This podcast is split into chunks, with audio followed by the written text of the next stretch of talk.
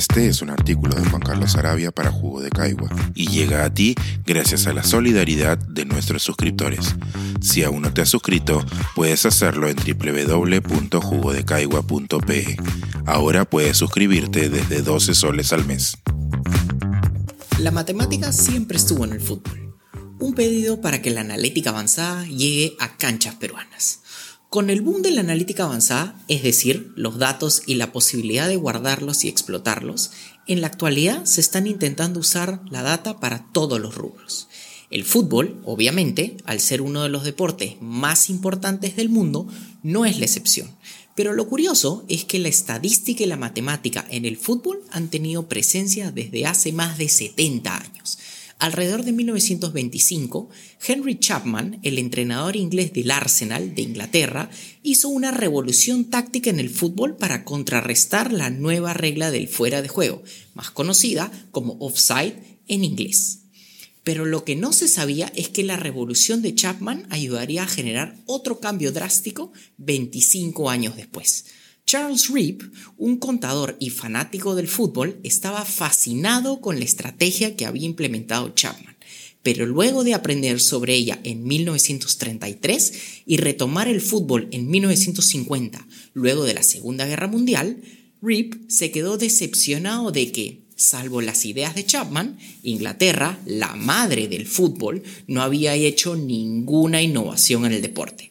Durante un partido entre Swindon Town y Bristol Rovers, después del primer tiempo, Rip estaba absolutamente frustrado por lo poco eficientes que eran los equipos para atacar y por la lentitud del partido.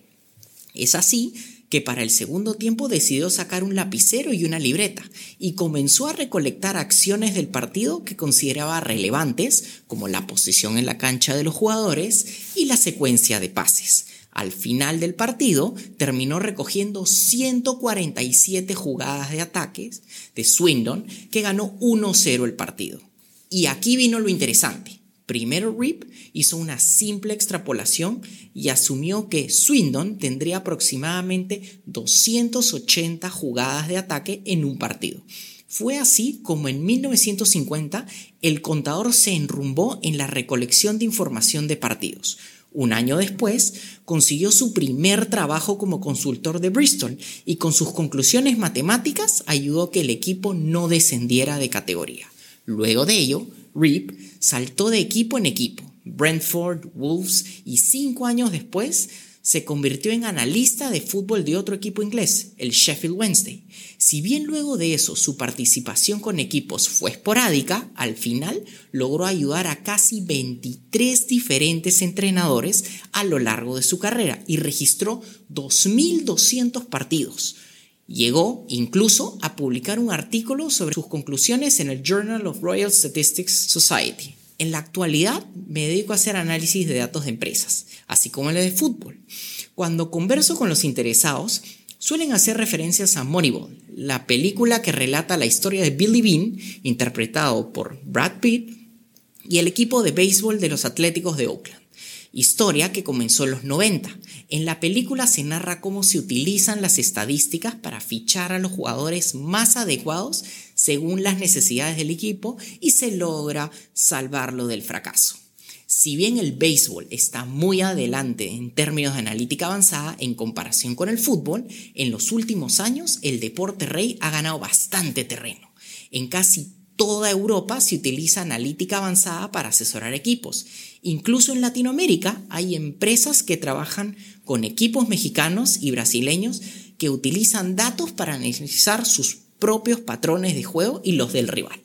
En Perú se habla mucho de reestructurar el fútbol y si bien se proponen siempre cambios muy importantes, como el trabajo con menores, que la primera división tenga menos equipos, la regulación de la contratación de extranjeros y la bolsa de minutos para jóvenes, casi no se habla de utilizar datos avanzados como lo hacen otros países para obtener una ventaja competitiva.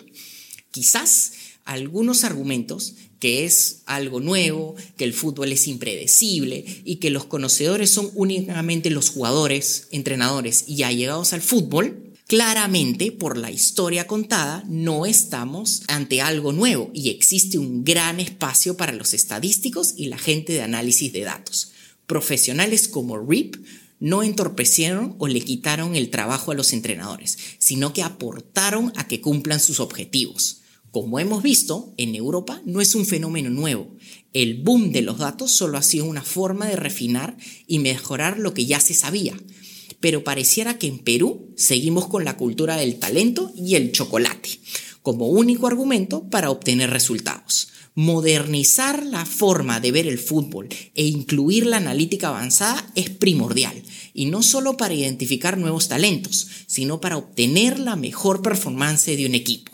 Hasta hoy, los datos que se han usado como un argumento periodístico más que como una herramienta de análisis táctico del juego. ¿Llegará el día en que la inclusión de datos complejos sea la regla y no la excepción en Perú? Pienso que si queremos ser competitivos a nivel mundial de forma sostenible, debemos explotar las tendencias actuales. Si no, estaremos condenados a ir al mundial cada 36 años. Este es un artículo de Juan Carlos Arabia para Jugo de Caigua y llega a ti gracias a la solidaridad de nuestros suscriptores. Si aún no te has suscrito, puedes hacerlo en www.jugodecaigua.pe. Ahora puedes suscribirte desde 12 soles al mes.